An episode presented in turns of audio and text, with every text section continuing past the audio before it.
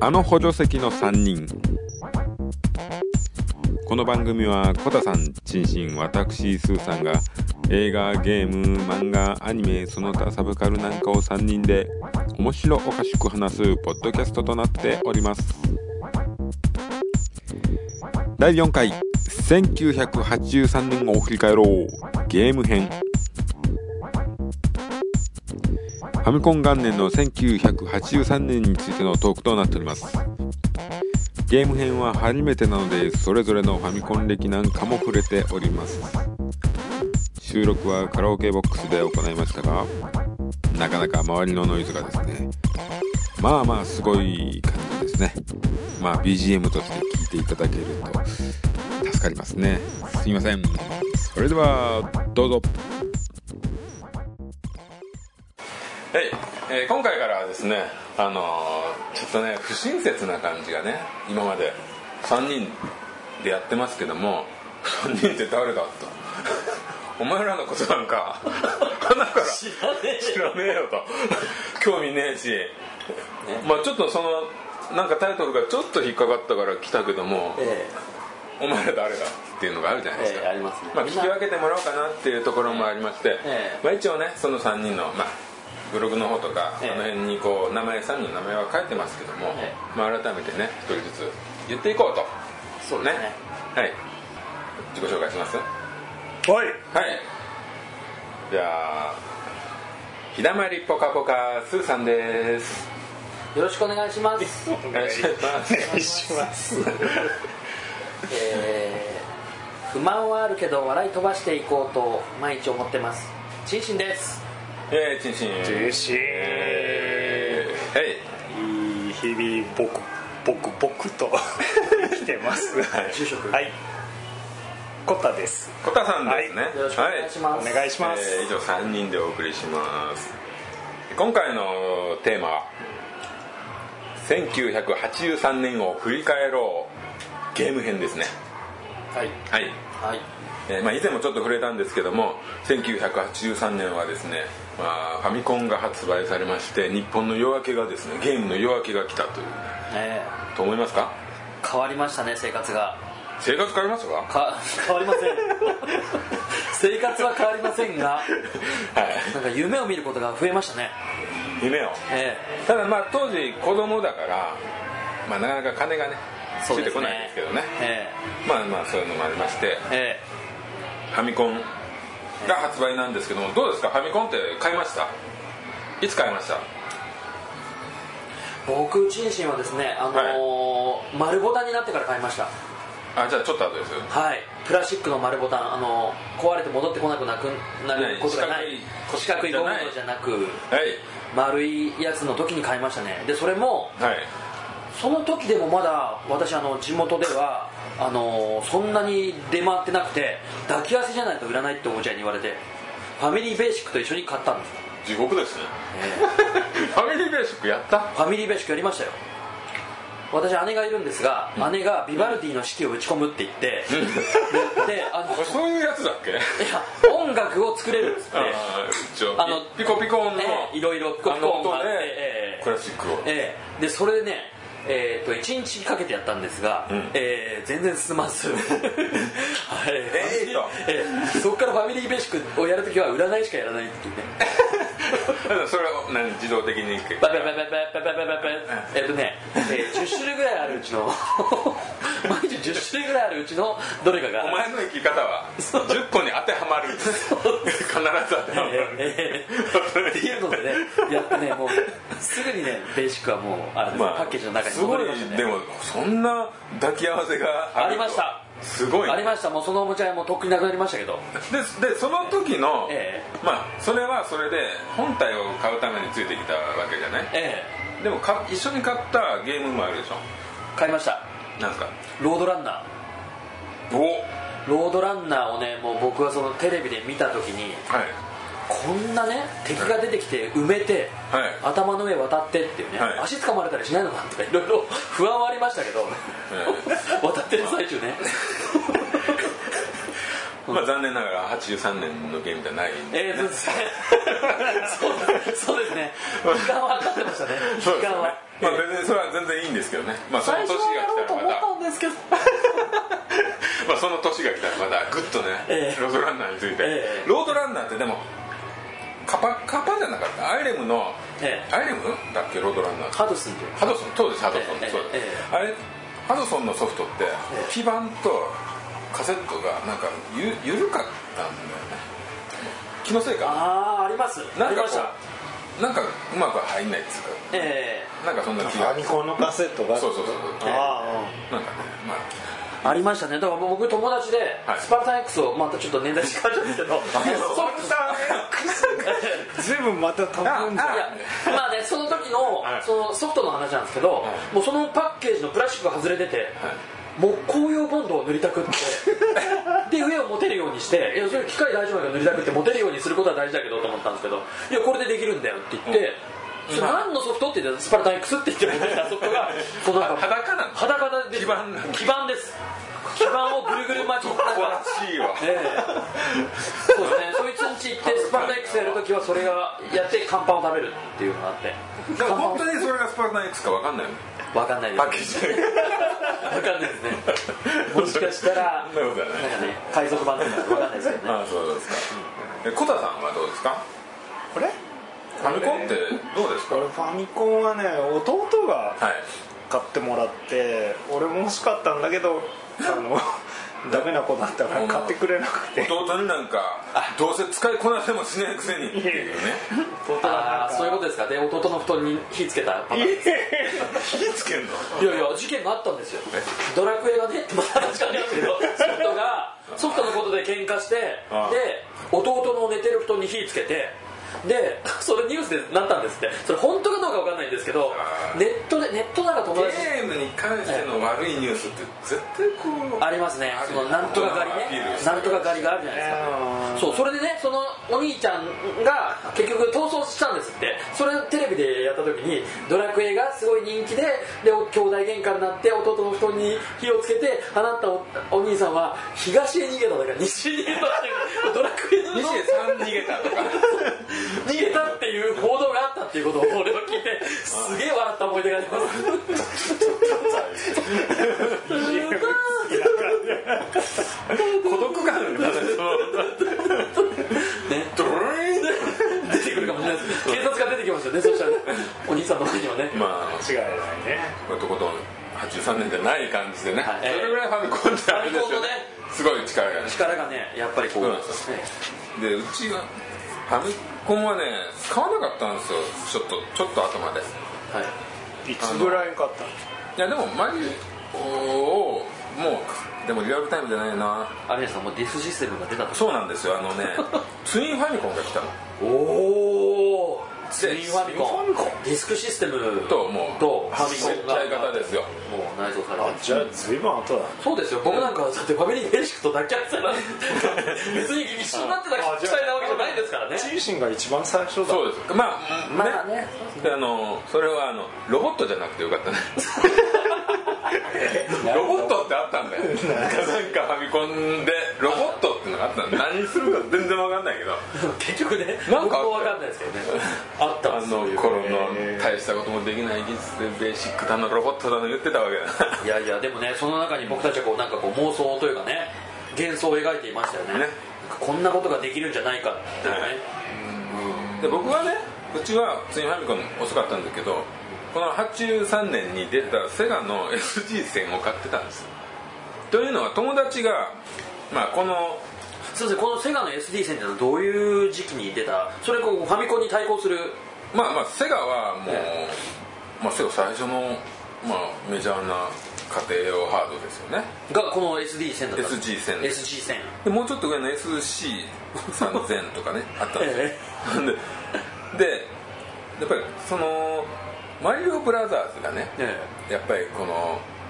ゲーセンでやって楽しかったんですよああで、えあので友達が先にファミコンを買ったんですよえはいじゃあファミコンは友達ん家でできるじゃんええならならもう一個のやつを買ったらそこすごいな同源だという話ですごいですねえでセガ SG 戦を買ったんですけども、えええ圧倒的に負けてるんですよね もういやその何何に負け感があったんであすかのね任天堂のはねキャラがちゃんと顔に、えあのひげがあり目がありそのが色が違うえあ当たり前ですけどねえでも SG 戦の野球とかは、えもう全身そして、まあ、野球のねゲームもう当時ねあのチャンピオンベースボールっていうね、ええアーケードにもあったんですよでこれそれこれアーケードの野球ゲームとしては当時は割とまあ突っ走ってた人気のある、ええまあ、セガのゲームだったんですけど、ええそれがまあ SG 戦でも出るんですけども、まあ、自分の体そしてバットとかも含め一色ですああもう本当に初期のゲームゲーム機ただもう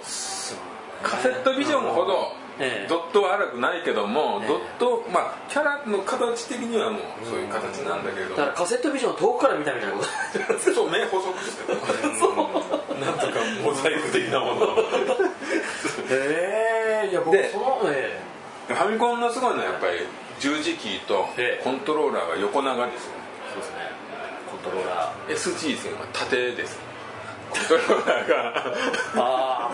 コントローラーが縦で、ええまあ、スティック的なものが出てるんですね、十字キーのええ場合棒が。あえで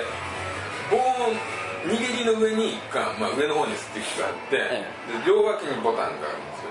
すごいですねなんか携帯電話ですよねまあまあまあみたいな、うんうんでまあもねリモコンまあそうもうこんだねでもスティックがねやっぱりずっとやってると指がすごい痛くなるんだよねお棒が突き出て親指でこうああグリグリグリグリやってるわけですよねえーまあ失敗でしたよねだからそれであのファミコンに比べて当時のもう価格っていうのはどれぐらいだったんですかいやもう似たようなもんですよ1万5000円ぐらいでしょ本体同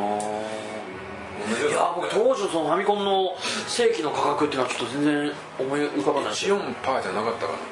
当時ね1万5000円したっけな、うん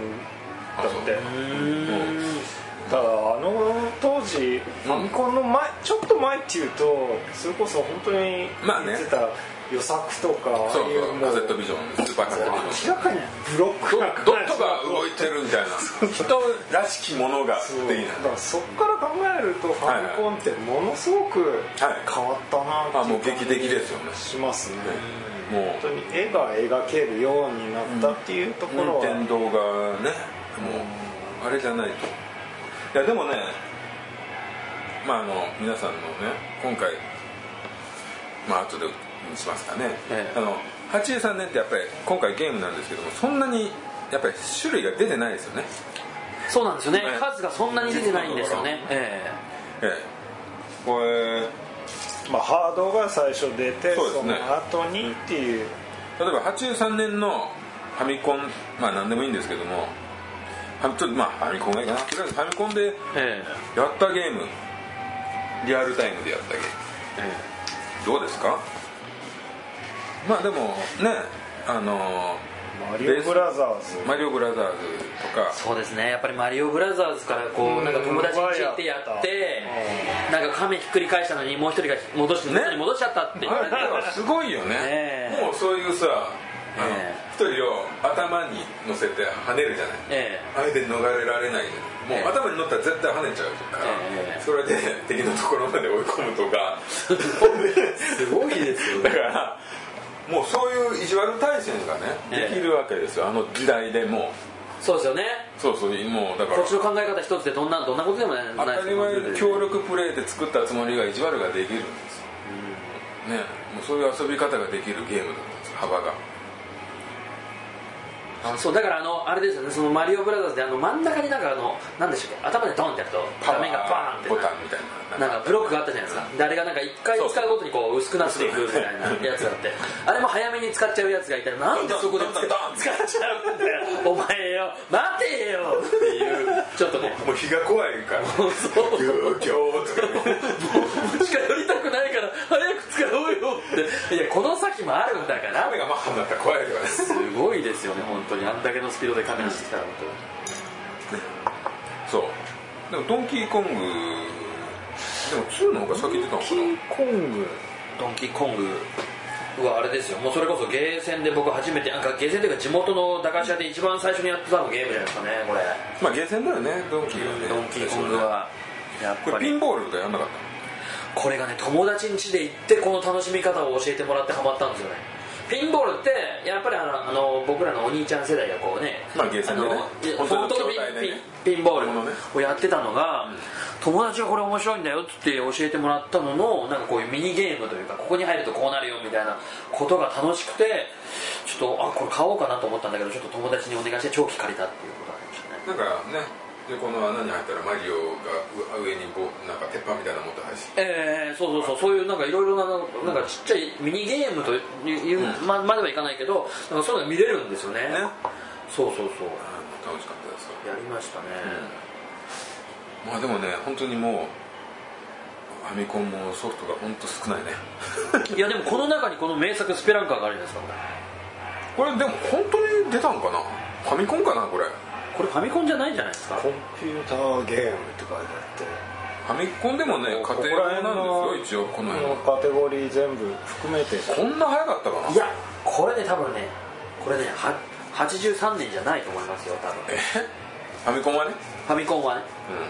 だからここら辺の筐体含めてんじゃないいやでもこんなさ SG1000 SG1000 じゃなんか俺知ってるからよく知ってるから苦い汁をどんだけ飲んでこののマイビ SG1000 をジョンと舐め尽くした いや後のね SC3000 っていうのもねそういやいやいやいや SG3000 ってでねこれ専用があったりしてねそうすると SG 線は遊べないもうどんどんこう肩くるし狭い狭い範囲でしか遊べない、こっちの方がやっぱちょっとセセガはこの後マスターシステムとかねちょっと微妙な任天堂がもうファミコンで長期政権を担ってる間にセガは間でちょこちょこちょこちょここう何個もハード出すっていうねああでもなんからしい感じはありますね、セガのその後を考えてもあのダメなんですよセガはまあやっぱりメガドラぐらいからねそうですねセガといえば個性が爆発するのセガはメねガドラぐらいからですよねでもアーケードはこの時代花盛りですよねそうですねアーケード行ってみますかアーケードはね多分アーケードどうですかありますよアーケードアーケードっつってもまあ後々ねファミコンで出るものもまあ当然うん腐るほどありますしねそうだからそのファミコンで出るんじゃないかっていうねゲームセンターでやってたあのゲームが家でできるようになるんじゃないかと思ってなると意外にやっぱりねチャッチーんですそうよねだねそうなんですよこはねそうこれはねさっきのドンキーコングも4つ目になかったでしょあそうなんですかあのねあれ25メートル単位ですよねドンキーコングってそうえ 知らんゲーセン25メートル50メートル75メートル100メートルで最後になったんですよあそういう感じになってるんですかキーコングだねであのあの一番難しいのが「ででででみたいなあでもでんでんでんでんでんでんでんでんでんでんでんでんでんあのそうあれの前になんかちょっと変な真ん中に火があってこうなんかちょっとそういうゲーセン版しかないですよねへーまあそういう違いまああんまり人気なかったんですよねその前はねそうでもねそうですねこのアーケードに関してはこの1983年はね僕結も構当たり年ですね当たり年ですねここはもうやっぱりナムコがすごいじゃないですかナムコはねすごいよねこれゼビウスですよゼビウスがあるしねなんつゼビウスあるしそうマッピーあマるッしピーポールポジション2とかも結構もうね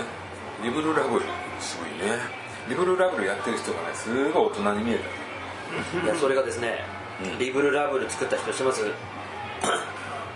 誰ですかリブルラブルを作ったのはですね俺かいや通さんじゃないと思います多分ですけどねあ通さんだったらごめんなさいこれねパックマンを作った人なんですよねパックマンを作った生みの親のねこのね、は岩谷徹さんという人がいて、日本のゲームクリエイターでねそういう人がいるんですってすごいなんか呼んでる感がいやこれね僕覚えてきたんですけ どねいやこの人がねすごい後に、はいあの他のねクリエイターと一緒にあのカプコンにカプコンに行くんですよ行くんですけどえぐいなええでもその人がその行く前に最後に作ったのがね、卒業これだったような気がするリブルラブルリブルラブル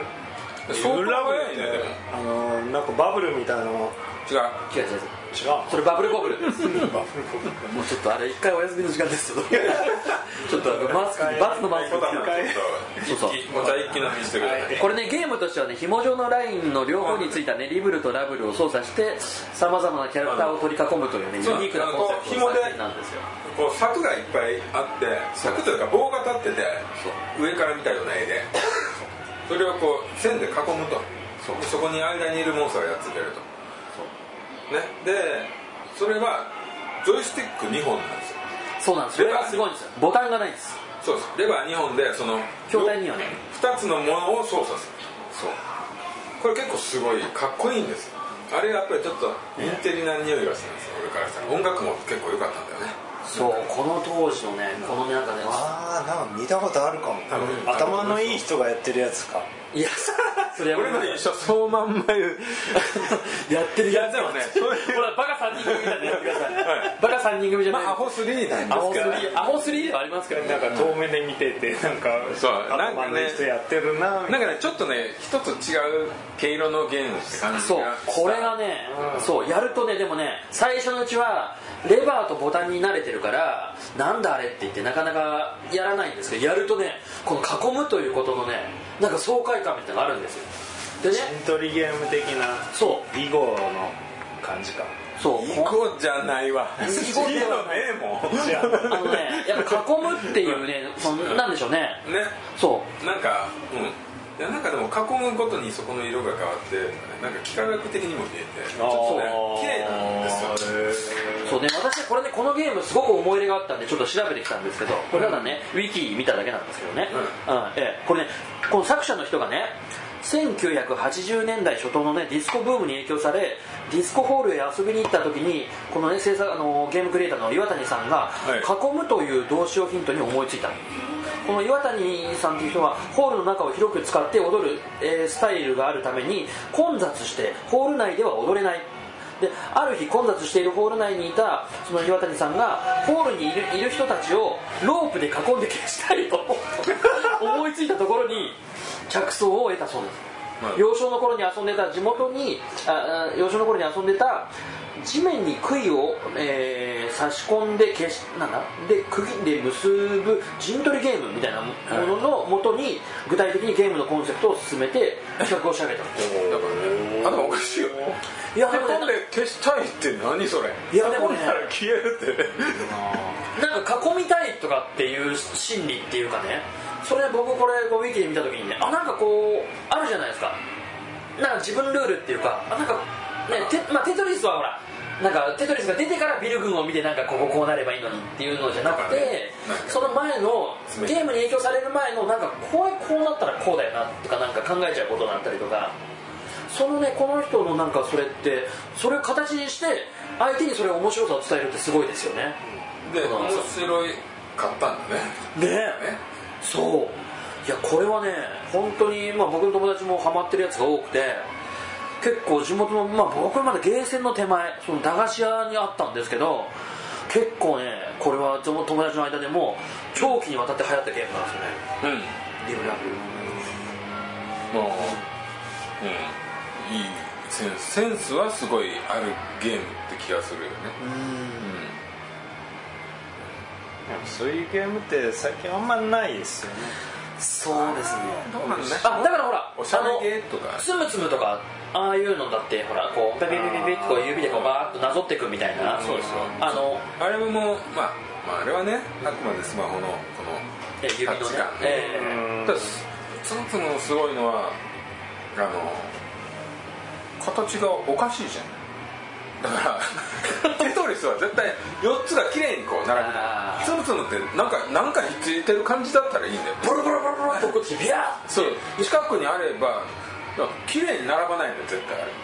えだからそこで言うとそのコタさんの言うああの頭のいい人がやるゲームじゃないんですよ誰でもできてそうそうそう誰でもできてえー、でちっちゃい子供でもえー、って画面なぜたらあ消えたってなるみたいなね俺すごいやってるバカなんですよまあまそう簡単な誰にでもできてなんかこう消える爽快感があるいやじゃあ俺は早く終わらせたいの終わるためにやってるの終わりの始まりだよ宇崎豊君何を生き急いでんだろあかっこいいえ次次行こうぜあのいはいねあのーあここね現役戦でこれチャンピオンベースボールってあるだろこれセガの名野球ゲームですへー当時はねハミスターが出るまでは多分一番だと思うこれはあのアーケードが最初なんですかこのベースボールっていうのはアーケードで野球ゲームって結構すごくないだからサドンデスなんですよ結局その回で勝ってるかどうかなんですよだチからャンピオンベースボールって知らないけどダンダランダランダダララランダランなんかこういうバットピンとかやるやつバットピンバットピンわからないそういうアーケードあったじゃんあのいねやもうそんなこと言ったらそんなアーケードたくさんありますからバッとピンってあそうなんだバッそれさバット振る音をさどういう表現するかだけどこういうレバーがバットなああんでゲーセンのこの操作がねなんかゲーム版や野球盤みたいなあーなるほどアーケード的違う違なうや普通普通あの普通にまあつ普通にボタン押すの振るときはそうそうそうでまあ画面の多分左端かな縦に細長いピッチャーとバッターがあってでこっちはあの右側はその塁とかが全体が見えるんですよで上から下に向かって投げるのを僕打つっていうんですけどもまあ当時、まあ、アミスターが出るまではいい野球ゲームってなかったんですよああファミスタなうんそうまあだからそこはセガ頑張ってたかな僕らセガ頑張ってたかなうんもうちょっとねあの まだ嫌いじゃなかったねなんかじゃあその当時で言うとそのゲームのほらそうやっはいてファミコンがはや、ね、流行って友達の間でもこうソフトの貸し借りみたいなのが出てきてくるじゃないですか、うんその時にほらなんかこう、うんち孤ょっ独だよ孤と独わか セガは孤独なんだよそうですいやだからほら好きなゲームメーカーって出てくるじゃないですか出てくるよだからそこなんですよファミコンのすごいのは、ええサードパーティーをこうえ飲えみ込んだとこですよ、えナムコットーが来たでしょええあれがやっぱりねやられた感ですよ結局あれでハドソンが入ってどうのこうのもう全部入ってってもうもうもうそんなもんファミコンやわセガなんてセガだけやわバケえあーありますよねでもそうなっちゃっったんだこれしょうがないもう敗北ですよみん な強いとこに行くんですよ僕はあのソニーのビデオがベータマックスだった時点で僕はもう終わりですうちのビデオがボベータだった時点でもう弱いやつはダメなんだっつって強いやつについていけばいいんだっていうねもうこれこうそれに加えてセガだったからもう俺はもう本当強いものについていくよ たなるほどね今のプレステ4に至るわけです そうですね XBOX なんか買ったらおかしいよ寂しい思いする よやめた方がいいやめた方がいい、うんなるほどねそうだいやでもいいじゃないですかそうやってほら、なんかこう B 機が出てくるわけですよ、う僕もやっぱそのナムコとかカプコンってすごいな、まあ、もちろん任天堂も、うんすごいなと思うんですけどやっぱファミコンが出てきて、うんこうだんだんこうソフトがいろんなものを宣伝して、んテレビで宣伝してかっこいいなと思うものもあれば宣伝しないけど面白いとか宣伝しないけどやっぱり宣伝しないだけだと面白くないとかクソゲー、のそのほらが出てくるわけじゃないですか続々とファミコンでいっぱい出ればねそういう絶対良くないものもそれはできますわねそうそうそう、うんだからその中でこうなんかこうつまんなかったけど友達とやると面白いとかだからその中で言うとこの今ねこの1983年のうんソフトは少ないんですけど、うん自分の中ではつまんないだろうなと思ってやらなやらなかったりとか、うん買わなかったものでも友達がこう面白さを教えてくれたみたいなところで、うんうんソフトはす少なかったけど結構やり込めたっていうところがあったんですよそねきっと。うねこれはあのゲーセンでほらハイパーオリンピックあるでしょハイパーオリンピックあるもんなこれ二人同時ですよくやっ4人同時でかなたいやーうんできたっけあれ熱くなったねねみんな何でやったかって話ですよこれはまあ定規定規ですよねはいこれはでもすごい話ですよあの私は四国じゃないですかええで小田さんなんて都会っ子じゃないですか、え同じ定規でやってるんですよこのネットとか何にもない時代にすごくない発想です よね人間の発想いや道具を使う生き 物だ使わないけど同じそうすごいこう伝達力があるっていうかさああまあそう日ね本全国ハイパーオリンピック定規みたいなあいや四国はなんすかごくない別のなんかなんかあるかもしれないちょっと 柔らかいのも使ってないみたいなえそういうもんなのいやでもでも他何聞いたことありますあのハイパーオリンピックお金をこすりつけてたやつがいっぱいいて、うんギンギンにこう削れて光ってたよね、 その筐体の聞いたのは薬の小瓶ガラスのやつ要はなんかこだからもうその爪とかだとう削れ任ちせゃるうかわらけだよねたただだね売ることに集中うすちる地元3種類あって、うんあの定規紅あのプラスチックの定規、はいで卓球の球2つってもらったんですうんよ、卓球の球2つ握ってパンパンパンパンパンパン2つがポイントだよねポイントこれ一個じゃ往復大変だあれは筐体も傷つけない上にこうねこっちがあのプラスチックのボールの方が柔らかいからあでねすごいそれが進むんですよ、ーうんうんただね持っていくのになかなかっていうなんかね子供は手ぶらだからこうカンフー映画で弾を持ってるやつ転がってるああいう強いやつそうそれねやっぱ最強起こったのはやっぱりあの鉄のあの差し金っていうんですかなんていうんですかこのグラグラグラあのよく筐体がベラベラにもうあのねカラーリング外れね取れちゃってたやつすごいあれまあ俺とコタさんはえ定規だったわけじゃないえで定規ってやっぱりプラスチックだからええ割れるんです よいつかあやってる途中に割れると「あー!」って急いで手で こう急いで手で押しますっていうね慌ててね慌て まあでもそこをクリアしたところで次ないけどねあそうですね次の競技どうもできないですけどでもあれリアルタイムでやってたら結構まだ幼いじゃないあのハードルとかさ超俺下手だったんだけどあ両方できなかった 走りながらジャンプボタンが超下手だったんだよーえなあれ定規やりながらこんなことやってたっけこう走るためにこう定規はやるじゃないずっとレンタルででそれと同時にジャンプを押さなきゃいけないそうだったかな手3本ってたんですよえだって定規押さえて、はいビビビビンってやるだよから親指とかです押さえた方の手でよ親指で押したりしないとなんか俺が覚えてるのは走り幅跳びで、ベンベンベンベンベンベンベンベベンで、うん、ジャンプボタンで40角度を42度みたいな調整そうそうそうその42度ぐらいがこいいでうすよ凝視しながらこうやってビーンってあ押すとあれっでてしいょうやり投げですごい上の角度あいやあれ宇宙人宇宙人宇宙人が槍に刺さって怒ってたからねああなんかありましたありましたあれはねなんか良かったですねああいうのなんかねあそう何回か投げれるから1回は絶対それとかさ 一回は金さ3回ぐらいクリアしちゃったらもうとり次宇宙人と かねでもそれ作る側もいいよねね余裕遊び心がそうですよねうあれでこうトラックを走るわけじゃないんうんで風景で何気なく「コナミ」っていうロゴが入っててあれでコナミをもう俺は押さえ頭にこうこう植え付けられるそうそうそうへーかもられたわけですね思う思うがおただ買ってないけどね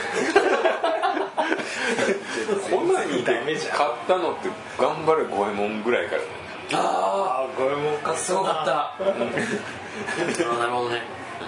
まあずっと後なんでねそうそうそうですねいやでもコナミそうですね僕コナミ、いやアーケードのコナミっていうのはすごかったですよねまあねこの後ですよね結あー局そのそうですねプこロれデューねスだとそうこここねら辺全然出てこないよねそうあでもハイパーオリンピッハク以外がだから見当たらないでしょ、まあ、そこでまあ結構稼いだかもね2も出たしねハイパーオリンピックはイパーオリンピックまあだって今でも出てるしねなんとかオリン ピックまあだいぶ違うけどなんかねネズミとかマがリオ、まあ、なんでネズミやねんハリネズミせめてハリネズミ、うん、あとね、まあ、エレベーターアクションとかねエクセリオンとかねエクセリオンこれジャルコですもんもうジャルコなんかも頑張ってたんだねねジジッピーレースこれ背が出てますよえピーレーさんそうあとこれあれ見ててあれあの調べてて一つなんか感じるもんありませんでした、何よ僕ねあのこのレーザーディスクのゲームっていうのがなんかあったよねそうなんですだよってこのゲームオンにあったよねそうこの当時この1983年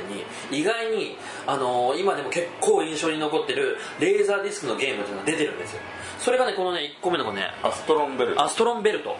これね知らないあのーまあ、宇宙宇宙で、宇宙船がブワーッとこう飛んでくるのをう撃つんですけど、これね、あのーネットで調べてもらうと、影響されてるのがね宇宙刑事ギャバンだったりとかえあの要はですね出てくる宇宙船ピャーってこう飛んでくあれるだ画面なんですよねあのあのあれじゃなピャーンっていの宇宙からのメッセージのあそうですそうですそうですそうですそうです出る俺ゲーセンじゃなくてで CD ないわな当時レコード屋さんでやったもんええそう意外にねこのね年に3作ぐらいね、うん結構そのレーザーディスクゲームっていうのも単にあのタイミングゲームというかそうですあの矢印が出てそっちの方向に動くと、うんなんか次の画面がちゃんと成功した例はいがはい出てきたりとか、失敗すると大丈失夫敗でししたた画面が出てくるっていうのが出てきてて、で当時これでいうとそのアストロンベルトもそうですし、あとクリフハンガーってね、うんあこなんれかあったよそうクリフハンガーってこれ名前で聞くとねあスタローンが山であの 悪いやつやっつけるだろうっていうんじゃなくて これ実はですねあのルパン三世のカリオストロの城うんをあのの画面を使ってうんあの当時アーケードとしてデビューしたこれはいはいアメリカにね当時住んでた人がやりましたっていう反応があるうんゲームでうんルパンをクリフっていう名前で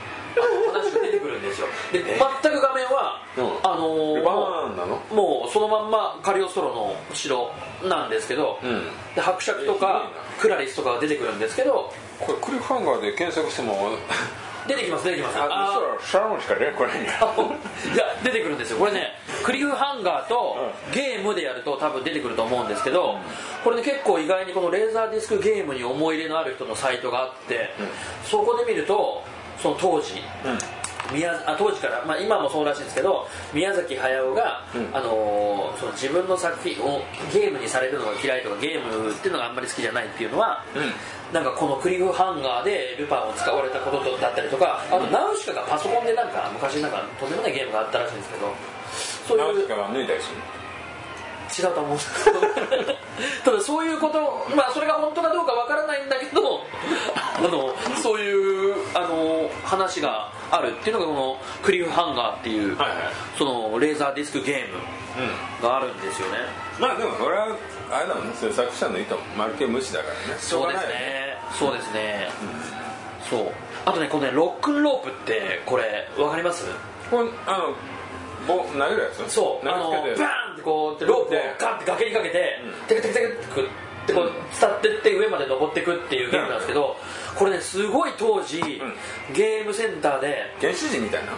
そうです原始人ですでだよね自分がロープ張って打って登っていくんですけど途中原始人も後ろから登ってきたりするんですよでロープをこうやってガガガって振って落としたりとかうんうん逆に原始人が振ってあど取っちゃったっけなこっちができるようになったっけな原始人に振られるのかなそうすると落ちるっていうゲームがあるんですけど結構でもいいねそうこのゲームがねこれちょっとね僕もちょっとねもうちょっと調べてくればよかったんですけどこの作った人がまた後にすごいゲームを作っていく人なんですけどうんでその派生 まだ版言わんねやそれえそこ言わんねや言わないんですよこれねなんでかって言ったらねあのちょっと調べてくの忘れちゃったんですけこど古文書がここ出てこなかった出 てこなかったんですけど、はいただねこのゲーム、いロープを打ってガセその登ってくっていうねそこ にそのゲーム、ね、まあでもね今のゲームでもそれは結構あるアクションですから魅力的ですよそうすごく当時革新的だったんです好きよなね方向に投げてねえアクションですよねえそうですよいや俺もダイイングライトっていうゾンビゲームがやっぱそれで移動するとすごく素敵になるっていうねそういうやり方あるんですよありますよねだから後に続々と出てくるじゃないですかのまあ出ますねあのほら忍者の何でしたっけ天柱天柱もあの壁にバーンってこう投げてグブーって飛んでくるワワワイヤーアクションっていうんだね今ねそう登っていくっていうえこのねロックンロープコナンさんね、ロックンロープってねこれね、あるんですけど、これ後にねこのロックンロープがを作った制作者がプロデュースして、はいあのトップシークレットって覚えてますゲームこれもロープを使うんですよちょっと教えてちょっとなんか知ってる絶対知ってるこれがファミコン版になると何あとね、えっ名前違とうヒットラーの野野望望だよねそにれなるカカプコンでしょカプコンですそうですよよく知ってんなこれがね元がねワイヤーあれは手が伸びるのワイヤーいやあれワイヤーですうんワイヤーですでこれ後にね、僕はちょっとねあの結局ほらあの伝説の名機 PSX で終わっちゃってましたから できなかったんですけどどうやらね僕調べたら海外版なのか何か分かんないですけどプレイステーションだと思うんですけど、これねあの続編があるんですよねすごい画面になってもう超リアルな画面になって、あのロロープじゃなくて今度義手だったかなバーンって吹っ飛んでそれ使あそうなんかあったかもしれないそう、それはあのトップシークレットだったりとかヒットラーの野望の続編たとだいうまかあヒットラーって名前が損するんだよねヨーロッパではちょっと売れない、うんそうあるねんだよねそれはね、うんどういうねそういうあれから来てるのかわかんないんですけどでヒドラ元帥あ名前をちょっと変えてでねゲッターロボに出る顔がすごいすごいかヒドラ元帥っていうのがゲッターロボですっごいヒトラーに顔が似てたあーありましたねねうんそうねはそうだからこれをこのねいはいロックンロープこれねちょっとねぜひねちょっと体験してもらいたいんですけど、もうはいないんでねそうだね残念ながらあファミコンアーカイブであるかどうかファミコンを買うかだよねええええ1983年はそんなもんですねなるほどねええもうちょっと前の話とかにしたかったんだけど例えば本当はもっとゲームウォッチとかいろいろやってたやろやってましそたれねとかはもう含めなかったんだけどえまあまあいいやねパート2でね、なんかそれはまだ別の機会にしますからはい番外編ですねびっくりする男性する83年ってこんな喋るかないやろあんだけしかゲームないもんまとめろっつってまあねそんな感じでねえねまあ83年楽しかったな、ね ちょっとねこのねタイトルを、はいねちょっとぜひね体験できることところがあったりとかしたらねえぜひね、うんファミコン買ってでもいいですしそうね83年のものを集めてなんかみんなでややってみたらなが絶対面白いと思まうた話をしてみいや 今てのが面白い83年こんなとこですよね、えはいぜひぜひここから絶対面白くなるんだよえあみんながゲームやりだすのはこれからなんでそうですねということで今回はすいませんこの辺で失礼させていただきますえはい哎はい、はいお疲れ様ですはい、ということでですね、1983年を振り返ろうゲーム編でした。本編でも言ってますけどもですね、ファミコン以前の話もちょっとしたかったんですけども、まあその辺はちょっと心残りなんで、また次の機会に話そうかなと思っております。聞いていただいた方、ありがとうございました。またこのですね、ポッドキャストでは感想なんかも募集しております。シーサーブログのコメント欄、えーまた G メールまたまたこう Twitter で「ハッシュタグアホ3」カタカナで「アホ3」と入れていただけると喜んで読ませていただきますそれでは次回もよろしくお願いします